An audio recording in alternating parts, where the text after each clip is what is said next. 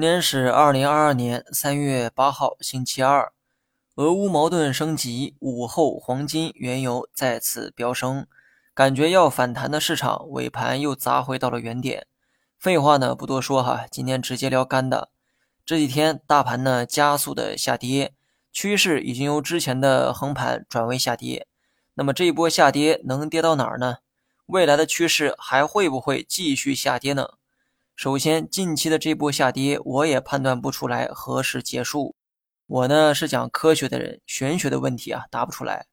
不过这波下跌趋势有可能成为最后一波下跌浪。换言之，这一次下跌结束之后，市场可能会迎来反弹浪，而不是横盘后继续下跌。这个呢是从经验做出的一个判断。从市场以往的规律来看，第一浪下跌形成后会横盘。横盘之后，如果继续下跌，而且下跌明显有加速的动作，那么这一波下跌很可能会是最后一波下跌浪。大家呢可以看一下下方的图片，深成指啊走的呢比较规范。我们呢就以它为例，深成指一月份是下跌趋势，二月份是横盘，而三月初是加速下跌。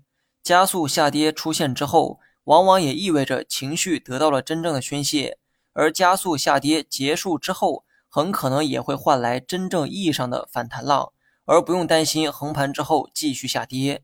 当然了，以上呢只是经验之谈哈，也是从人性的角度分析的市场走势。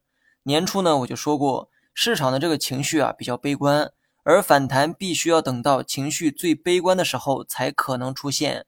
最近的下跌比一月份更加凶猛，也意味着情绪更加悲观。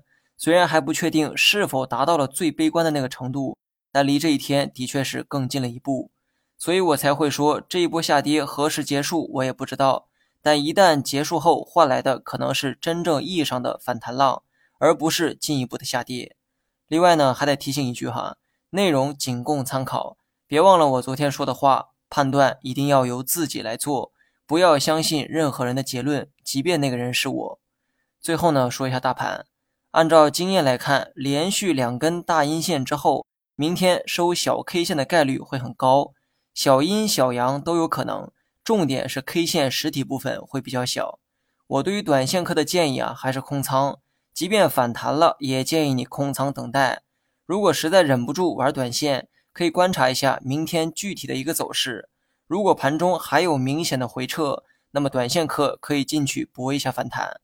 如果大盘没有回撤而直接反弹那我建议你啊还是空仓待着吧。至于长线投资者未来几天可以找机会补一次仓。好了以上是全部内容下期同一时间再见。